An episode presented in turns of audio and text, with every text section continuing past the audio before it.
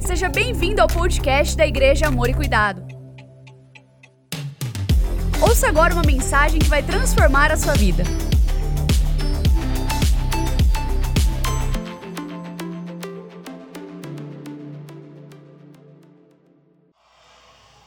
Graça e paz, igreja.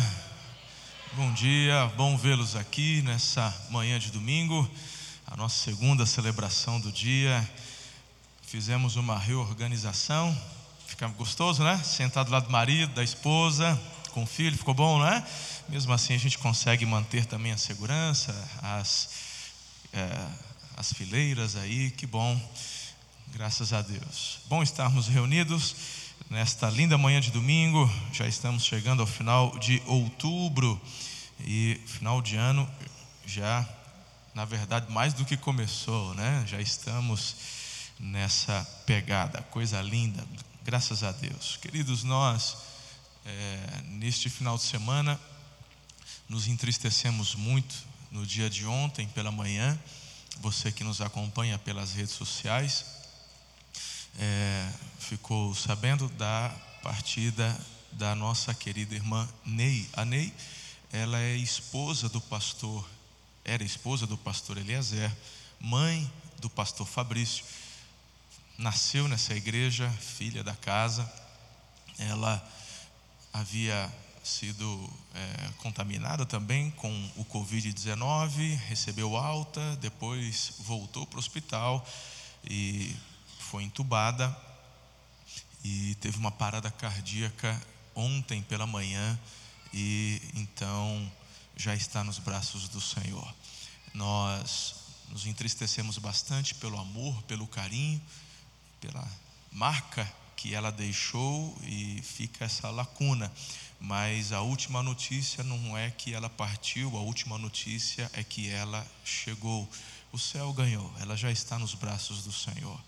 Mas pedimos que vocês, por favor, continuem a orar pelo pastor Eliezer, pelo pastor Fabrício, também pelo Franklin, que é líder do ministério Férteis.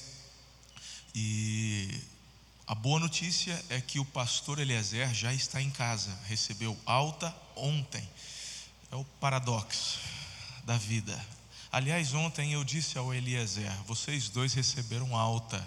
A alta da Ney foi melhor, porque já não há mais dor, não há mais nada que este mundo produza que de alguma forma possa também tocá-la, porque ela já está nos braços do papai e o irmão Eliezer, pastor Eliezer em casa, agora também orando não só pelo conforto, consolo, mas também pelo restabelecimento pleno, completo da saúde dele.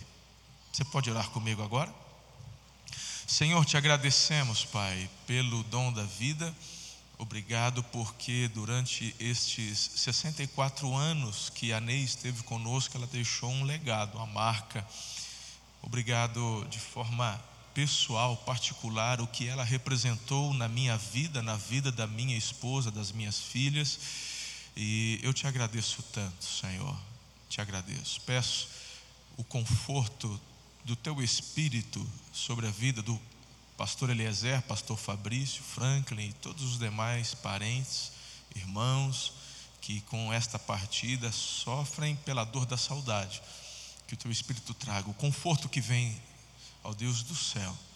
Senhor, neste momento vamos compartilhar Sua palavra e pedimos que os céus se manifestem agora, trazendo revelação, ensino, toda palavra profética, todo apontamento divino seja de fato agora externado sobre as nossas vidas, de forma a trazer, Senhor, apontamentos extraordinários, mudanças para que vivamos tudo aquilo que o Senhor tem para nós e oramos com fé em nome de Jesus.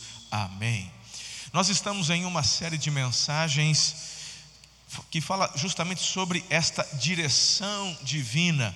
Nós começamos falando sobre começar, domingo passado, parar. Esta é a terceira mensagem de sete, onde vamos falar sobre permanecer. Diga comigo, permanecer.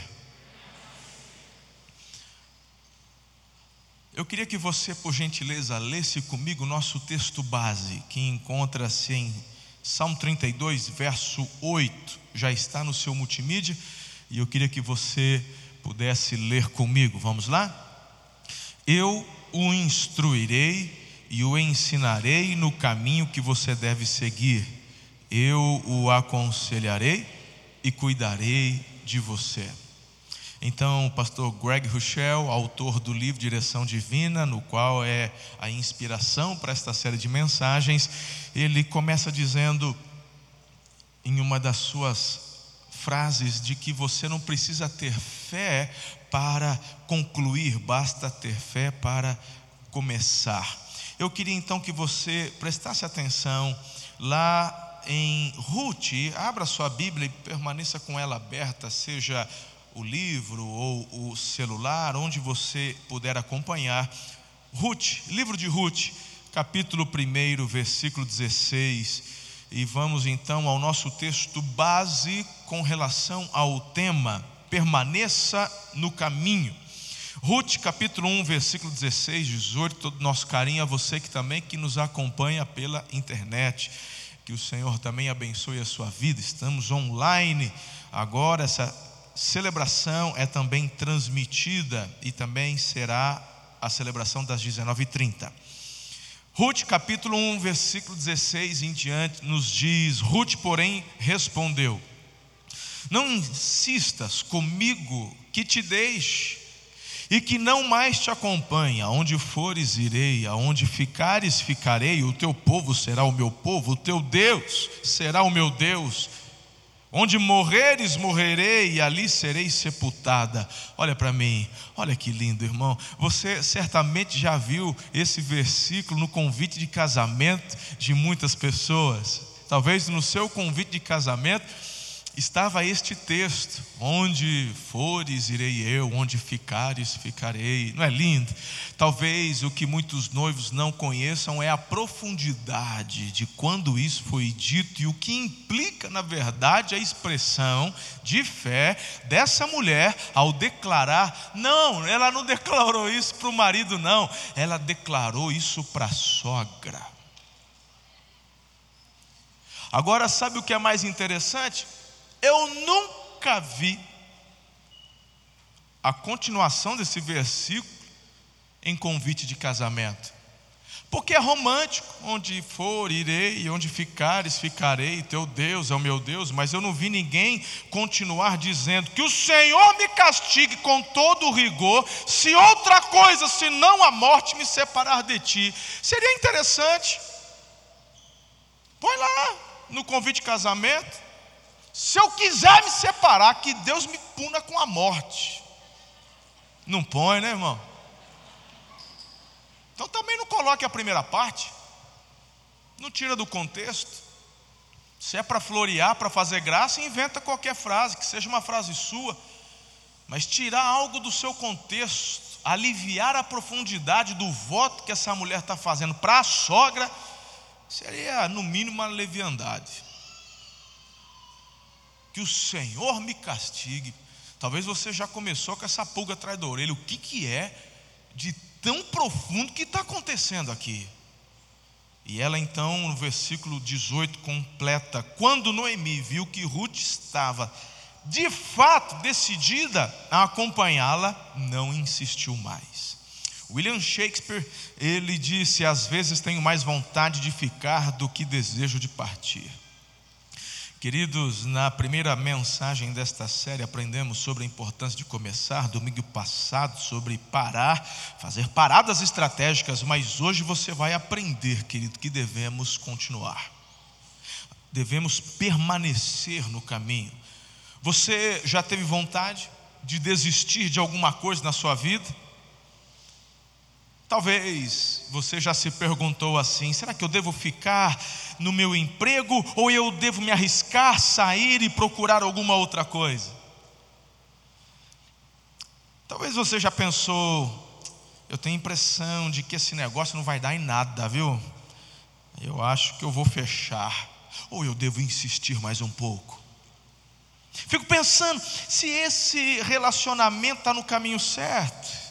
Será que não chegou a hora de eu virar a página, encerrar de vez esse namoro? Devo perdoar e dar uma nova chance ou terminar de vez? Será que vale a pena continuar nesse casamento? Não seria mais fácil sair? Afinal de contas, eu mereço ser feliz. Será que devo permanecer nesse curso?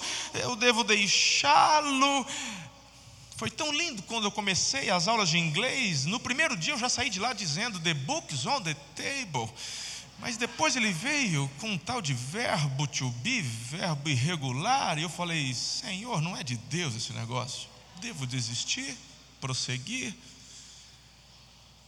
Em cada um destes exemplos, na maior parte das grandes escolhas da vida, você chegou nessa encruzilhada. Faz parte, querido, da vida, todos nós.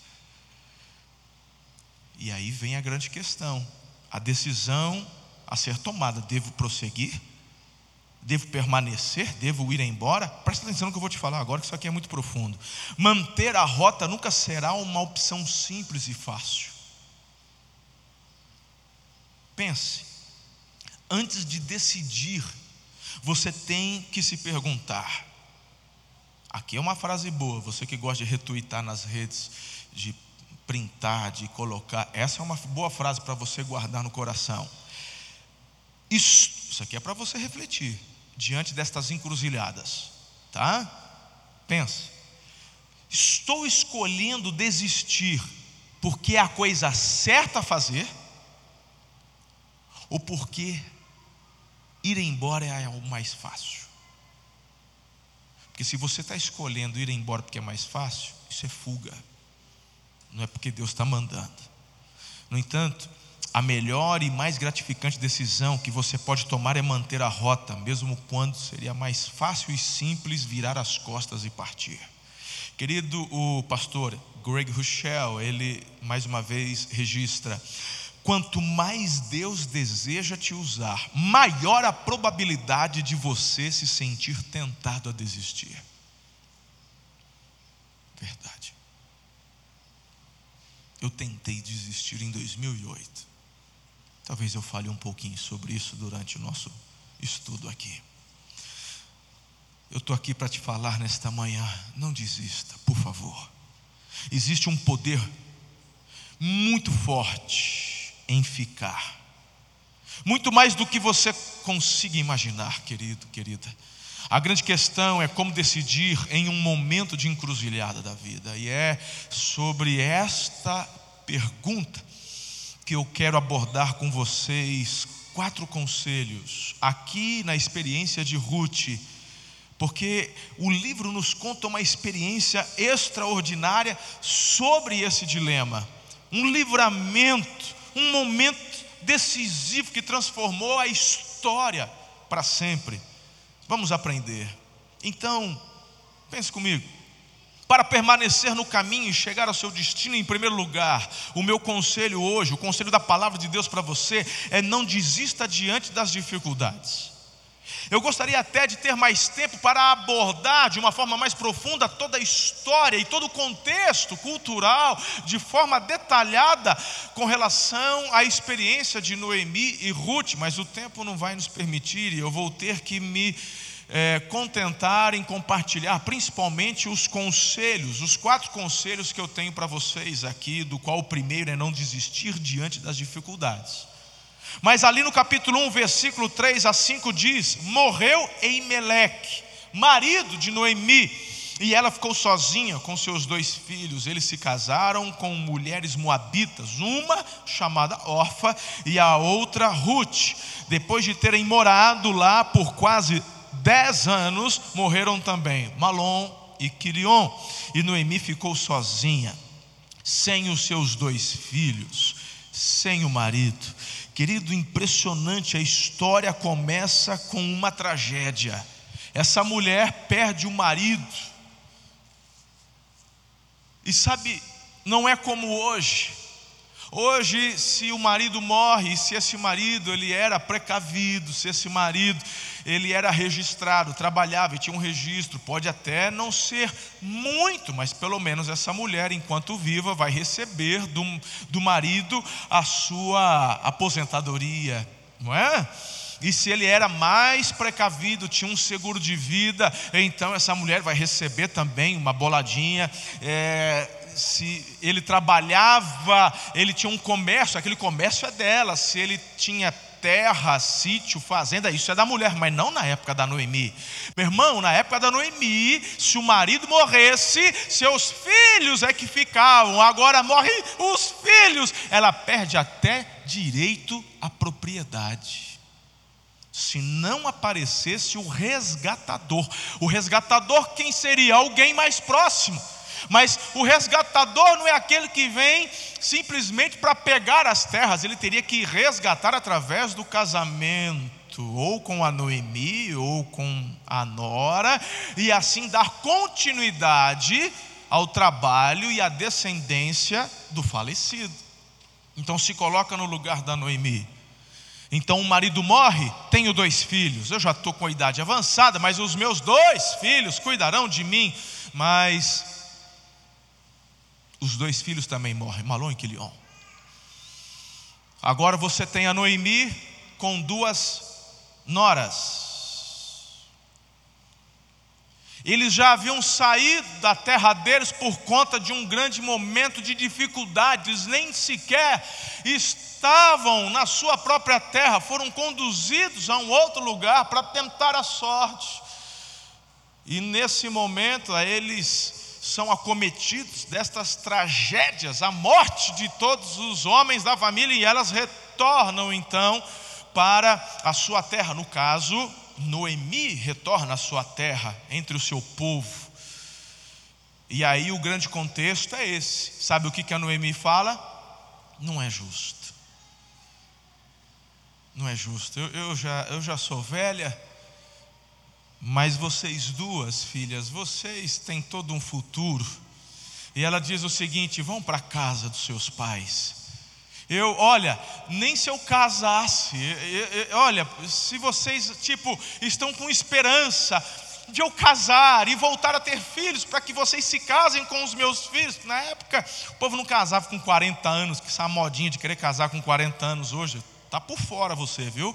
Naquela época o povo caçava cedo, 14, 15, também não precisa exagerar, né? Mas uma média boa ali, 22, 25, eu acho que está bacana. Mas na época, na cabeça talvez, no coração das duas noras, vai que essa mulher casa e a gente dá continuidade. A Noemi fala: Olha, filha, desse mato não sai mais coelho. Melhor coisa que vocês podem fazer, voltem para a casa dos seus pais se deem em casamento, vão ser felizes, vocês são novas, bonitas. Meu irmão, no primeiro momento, não estou aqui para criticar a órfã, não, porque nem a órfã quis ir neste primeiro momento. Não, a gente vai ficar junto. Não, não vamos embora, não. A gente vai permanecer. Mas aí a Noemi dá uma apelada. Ela, ela apela. Vocês vão e tal. Depois dá uma olhadinha no contexto. E nesse momento, chorando, a órfã vai embora. Mas e a Ruth? A Ruth ela permanece, é de onde vem o nosso texto base. Onde ficares, ficarei, onde fores, irei, teu Deus será meu Deus, teu povo é meu povo. E que Deus me castigue com rigor da morte, se assim não fizer, até que a morte nos separe. Uau! É forte ou não é? É ou não é? É forte. Sabe qual é a diferença? A diferença é que Ruth tinha uma aliança. O que vai levar você a permanecer não é a modinha, não é o fato se você está ou não está gostando, o que te faz permanecer é a aliança que você tem. No coração de Ruth, querido, simples, é claro, o melhor é eu voltar para a casa dos meus pais. O que eu tinha para fazer eu fiz, eu fui fiel, eu fui leal ao meu marido, e é a minha sogra que está me liberando. Qual o pecado? Pecado nenhum, estou indo, partiu. Mas ela fez uma aliança, ela abraça, ela disse: Não, eu cuidei do meu marido, mas agora você é minha família, porque eu fiz uma aliança, e essa minha aliança é contigo, mulher. Não saio. Meu irmão, foi tão forte a declaração de Ruth que a Noemi simplesmente ficou sem palavras. Amém. Estamos juntos então. Vamos terminar abraçado aqui. Qual dificuldade tem batido a sua porta que está tentando fazer você desistir? Em todas as áreas da sua vida. Me impressiona porque onde mais deveríamos permanecer é a área onde o diabo mais tem atacado e as pessoas estão desistindo, que é com relação à família, com relação ao casamento. Para com isso. Eu vejo pais desistindo dos filhos, filhos desistindo dos pais, mas é problema demais, é dificuldade demais. Mas quem diz que dificuldades são motivos ou razões para você parar ou desistir?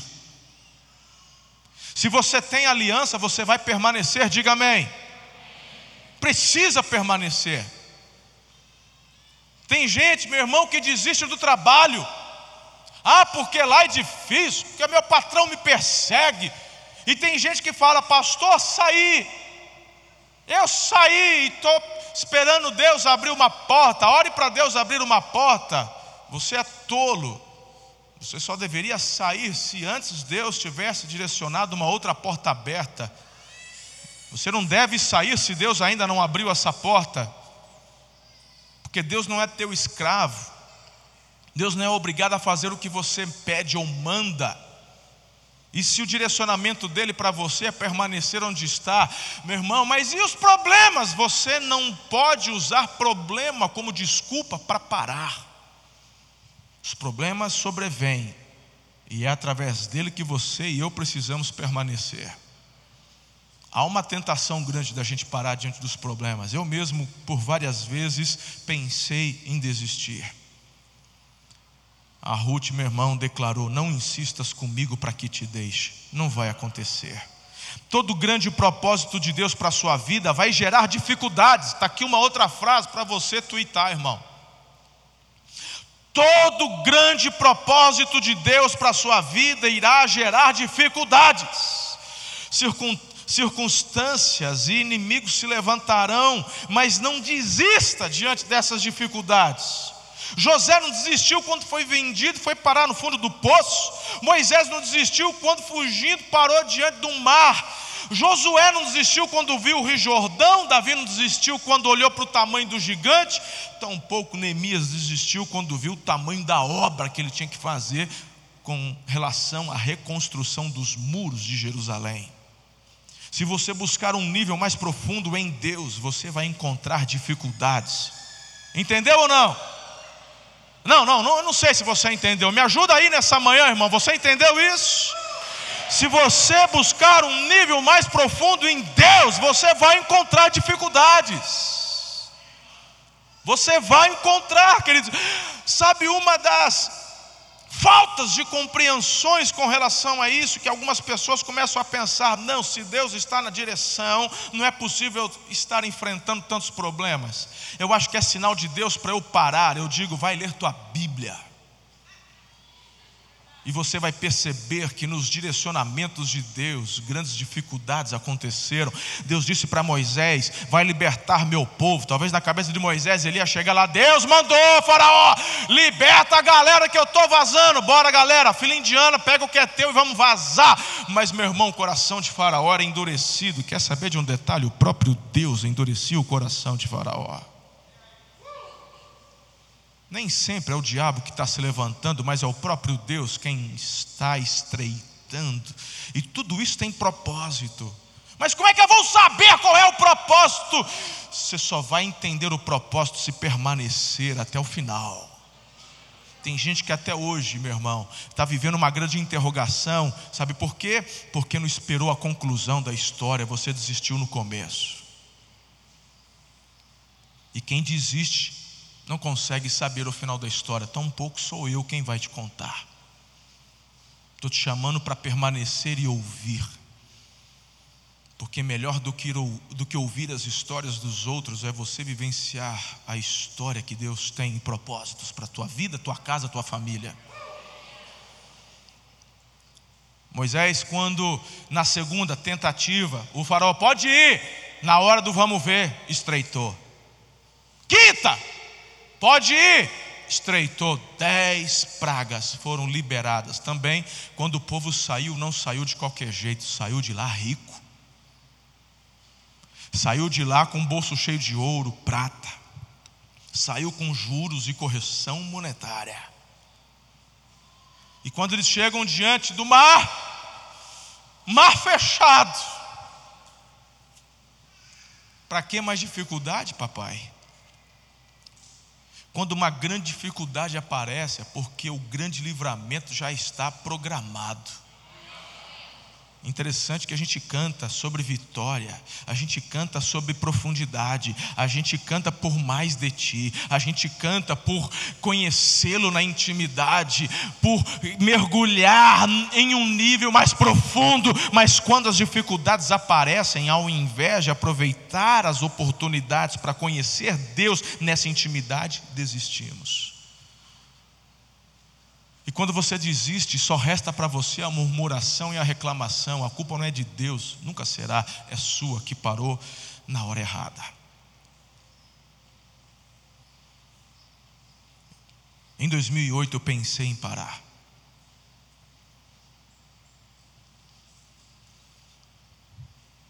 Eu pensei em parar. Era por volta dessa mesma época, outubro exatamente nessa mesma época. E eu falei: chega. Eu só estava em Aracatuba há 10 meses, mas a impressão que eu já estava aqui há 20 anos. Eu nunca imaginei viver tanta dificuldade e tanto problema em tão pouco tempo. falei, não é possível, Deus não está nesse negócio não.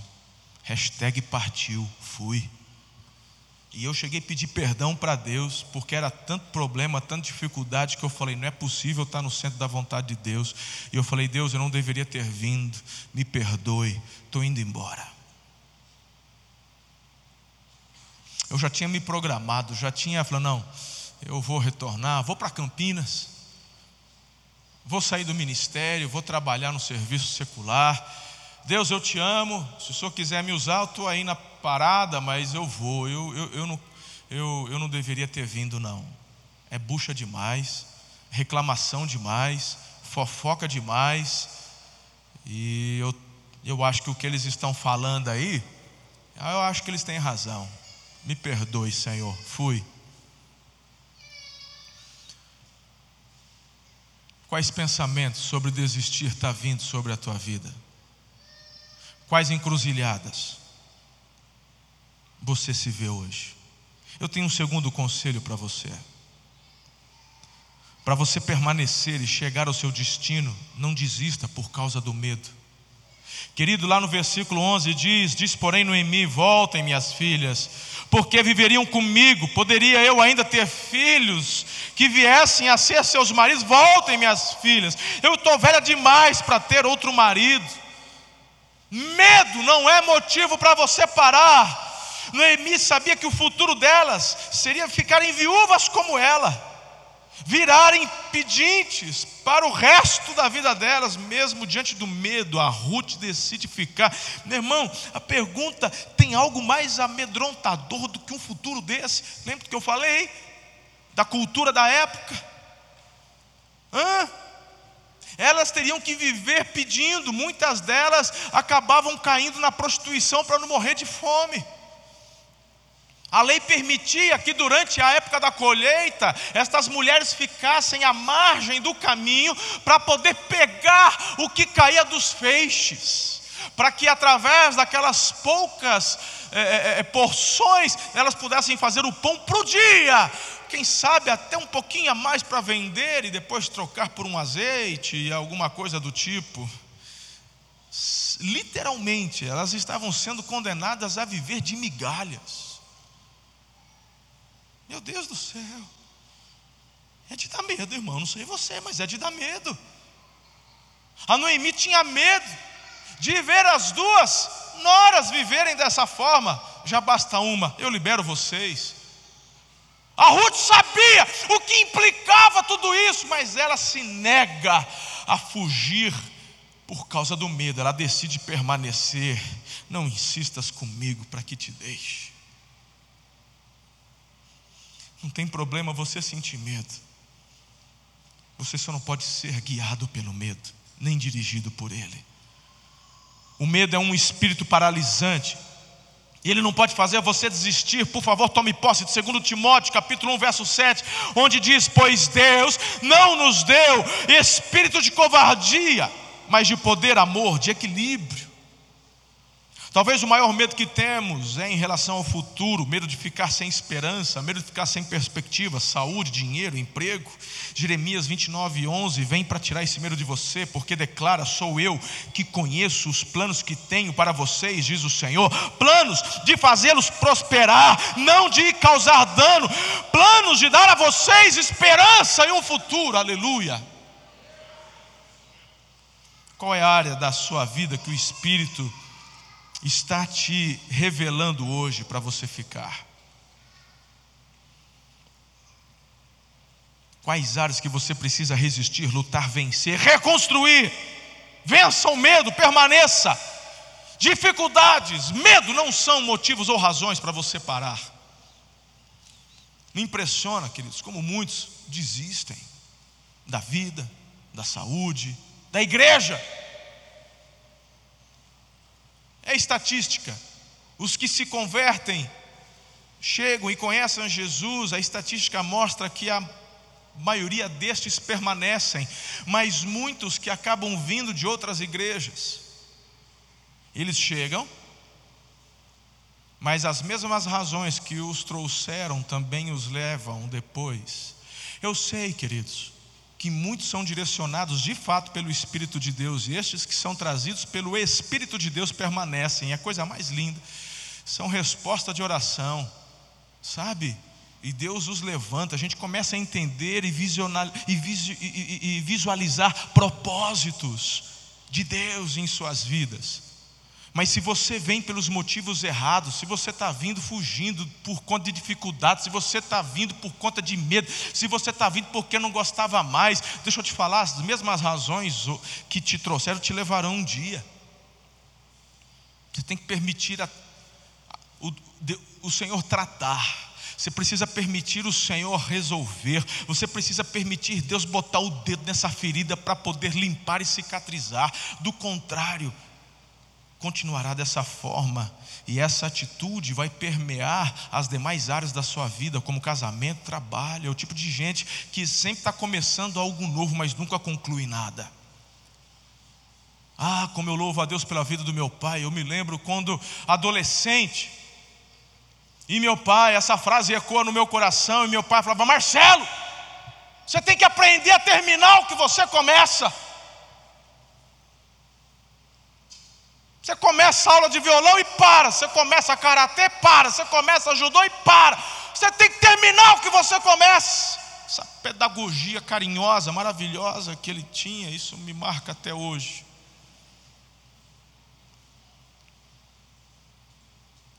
Mas isso serviu a formar meu caráter. Talvez se não fosse por este ensinamento, quando foi em 2008, eu teria desistido mesmo Deus direcionando e apontando, mas talvez o, o medo ou as dificuldades fossem maiores e eu então desistiria. Mas Deus usou a vida do meu pai para forjar meu caráter. Permaneça, mesmo em meio à dificuldade. Diga comigo resiliência. Desistir não é uma opção. Sabe por que é importante você permanecer? Estou trazendo para o contexto da igreja. Por que você é importante? É, sou nada, pastor nem sabe meu nome. Quem disse que eu preciso saber o teu nome? Deus já sabe. Tem gente que quer ficar colocando a confiança em pessoas, homens, mas quem te chamou é fiel para cumprir e para terminar o que já começou. Se o que você faz na sua vida cristã é só para chamar a atenção do pastor, você está errando no seu propósito. O teu nome está escrito na palma das mãos dele. E é uma analogia para falar que você constantemente está diante dos olhos do Senhor. Então, quando você se aproxima a essa comunidade, essa igreja não é um supermercado onde você vem buscar a sua bênção e vai embora. Aqui é uma família onde você pertence, e toda família não apenas usufrui da oportunidade de pertencimento, mas ela também adquire responsabilidades, porque é dessa forma que a gente avança e cumpre os propósitos de Deus para as nossas vidas. E aí você se aproxima, você chega nós investimos tempo, você faz um curso, você aprende a ser líder e você então começa a exercer cuidado sobre outras pessoas até que as, as dificuldades vêm e virão.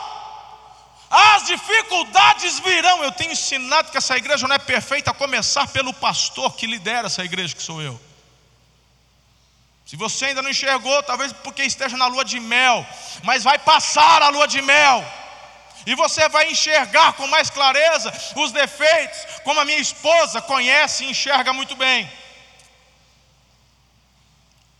Mas quando vierem as dificuldades, você não vai desistir, porque você tem entendido que há um propósito pelo qual Deus te trouxe. E se você desistir, você vai deixar uma lacuna.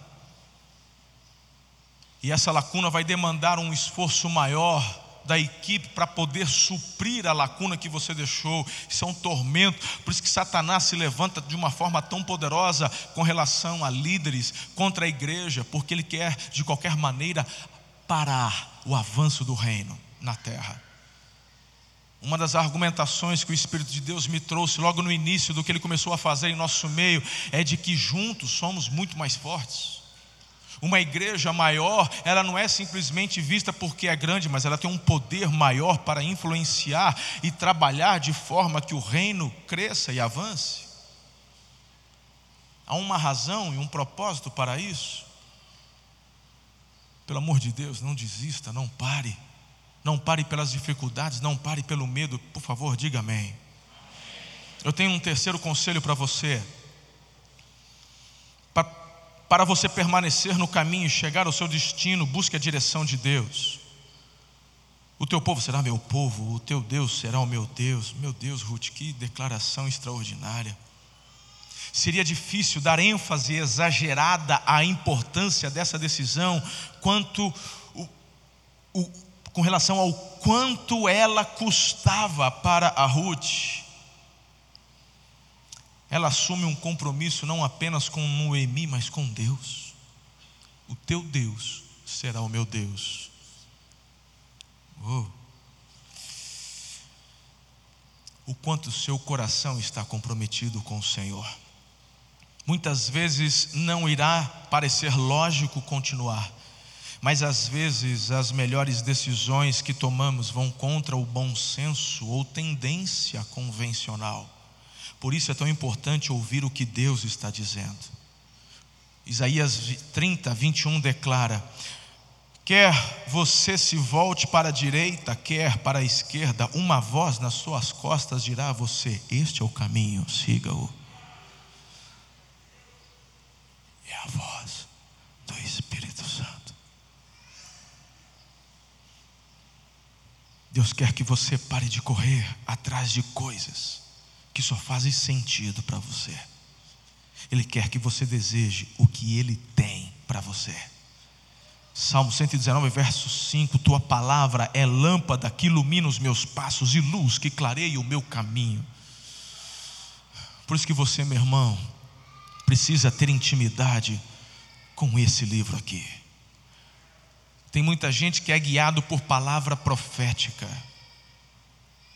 mas existem palavras que são muitas vezes ditas como proféticas, mas são contrárias a princípios da palavra eterna. Cuidado. Por isso que você precisa ter intimidade com esse livro. Por isso que você precisa ler, meditar, comer. Para que quando vierem pensamentos, você consiga discernir de fato qual é a direção divina para a minha vida. Eu tenho um quarto e último conselho para você. Para permanecer e chegar ao seu destino, é ouvir bons conselhos. Se você não se distrair, eu acredito que será muito impactado com o que eu vou te dizer agora. No capítulo 3, versículo de 1 a 3, diz: Certo dia, Noemi, sua sogra, lhe disse: Minha filha, tenho que procurar um lar seguro para a sua felicidade. Boaz, senhor das servas com quem você esteve, lembra que eu falei de que ficava à margem da colheita para pegar? É o que ela estava fazendo, a Ruth, na plantação do Boaz. Ela estava lá pegando, sabe? E a Ruth está falando: Sabe esse Boaz onde você estava?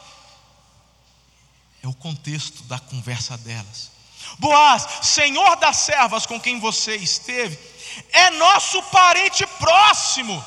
Lembra do que eu falei do resgatador? Lembra lá na introdução? Esta noite, ele estará limpando a cevada lá na eira. Lave-se, perfume-se, vista sua melhor roupa e desça para a eira. Olha para mim. Sabe o que, que aquela mulher faz? O Ruth sobrou um pouquinho de perfume, sobrou. Eu tenho lá um, um óleozinho aromático. Beleza, filha, faz o seguinte: toma um banho caprichado. Sobrou alguma roupa que não está puída, furada, rasgada? Não, eu guardei. Ótimo. Dá um trato aí. Dá um banhão. Põe uma roupa legal, põe uma roupa legal, se vista bem. Passa aquele olhinho, passa aquele perfume e vai se encontrar com Boaz na era.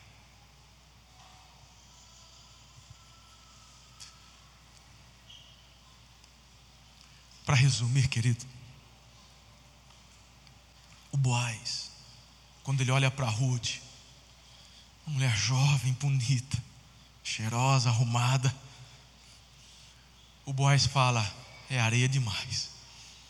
Eu, eu já tomei já de idade. Mas o próprio Deus move o coração do Boaz.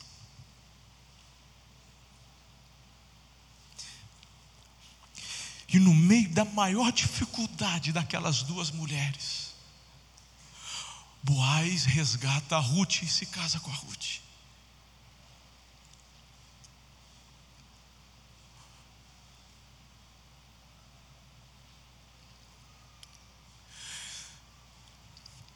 Aí você me diz, mas o que, que tem a ver eu, a minha vida, meu casamento, meu ministério, minha célula, com a história da Ruth, pastor? Essa história da Ruth não é minha. Tem tudo a ver. Pelo fato da Ruth ter permanecido, isso te afetou profundamente. Porque o Obed ele gera filhos e filhas com a Ruth. De Obed vem Jessé. De Jessé vem Davi. E de Davi vem Jesus que transformou tua história.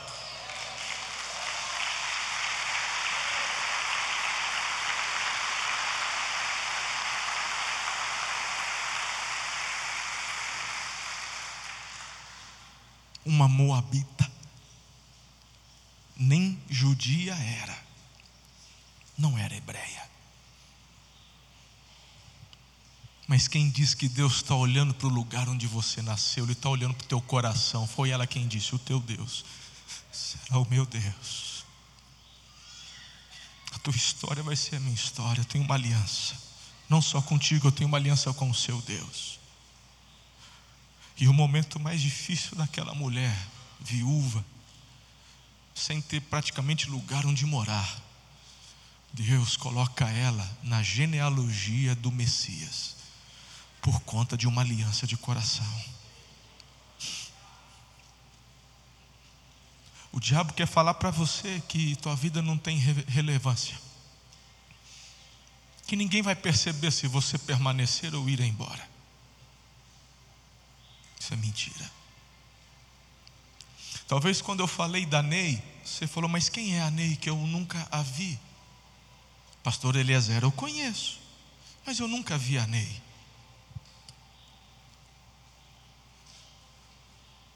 Pois foi a Ney que você nunca ouviu pregar, nunca ouviu ensinar. Talvez você nunca a viu num face a face, talvez você nunca a viu dando aula. Mas foi o coração dessa mulher que nasceu nessa igreja. Foi o coração e o amor dessa mulher que, quando chega um jovem pastor de 30 anos, que disse ter tido experiência com Deus, de ouvir a voz de Deus, de querer viver um avivamento, ao passo em que muitos disseram: não, isso é errado, isso não é de Deus, nós não queremos isso. Foi o coração, o amor, o carinho, a compreensão de uma Ney, que vinha e falava: Pastor, fica firme, o Senhor é resposta de oração. Quando cheguei aqui aos meus 30 anos, eu cheguei cabeludo, estava cabelão. Isso era praticamente uma heresia, tratando-se de um pastor batista. Um menino, 30 anos, cabeludo. Muitos chegavam e davam as indiretas: quando é que você vai cortar o cabelo? Mas era a Ney que chegava para mim e dizia: Eu amo seu cabelo grande assim.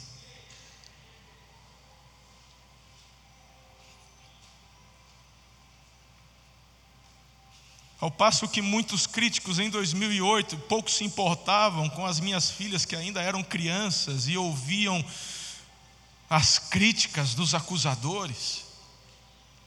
Era uma Ney que nunca te ensinou, que nunca subiu no púlpito para poder pregar, que não deixava passar uma data sem entregar uma lembrança para as minhas filhas.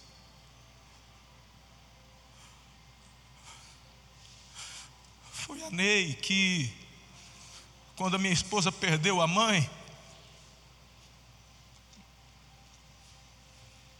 a abraçou, e mesmo sendo Ana discipuladora dela, mas ela é que se tornou figura materna sobre a vida da Ana. Talvez eu nunca veja você pegar no microfone nessa igreja, mas você é relevante onde você está. Pelo amor de Deus, não pare.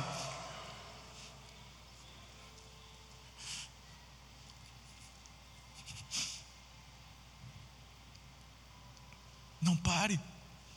Permaneça.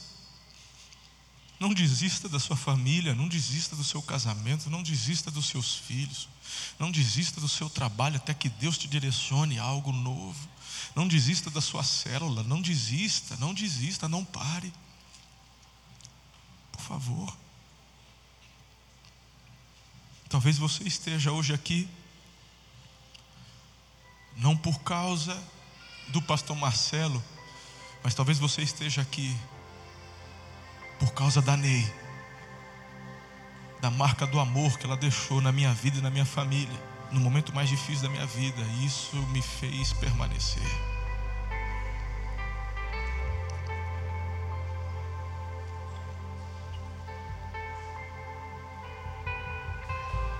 Boaz gerou Obed, Obed gerou Jessé, Jessé gerou Davi. Jesus é a raiz de Davi.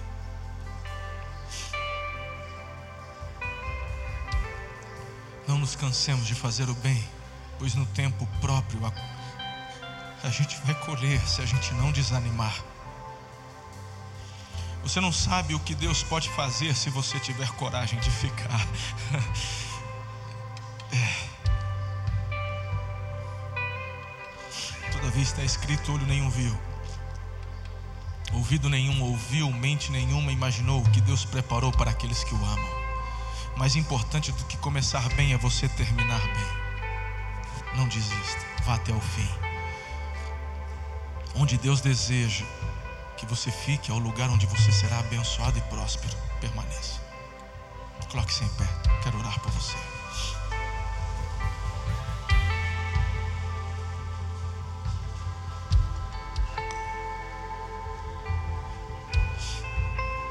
Senhor, Obrigado por essa palavra. Obrigado pelos conselhos dos meus pais que me ensinaram a permanecer, a permanecer nos teus caminhos, no centro da tua vontade. Obrigado pela vida da Ney, por tantas Neis que o Senhor levanta aqui nessa igreja. Pessoas que talvez nunca irão falar no púlpito, mas que são tão fundamentais como Ruth foi. Eu louvo ao Senhor por todas estas vidas. Obrigado por essa história que tanto toca meu coração.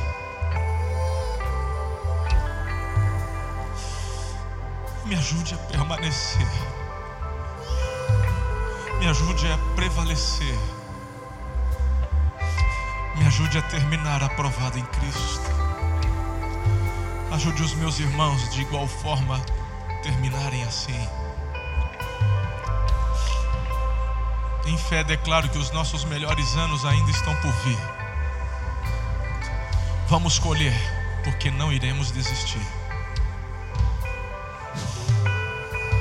Perdoa, Senhor, nossos pecados, nossos momentos e lapsos de fraqueza, onde às vezes deixamos de confiar por conta das dificuldades e medos.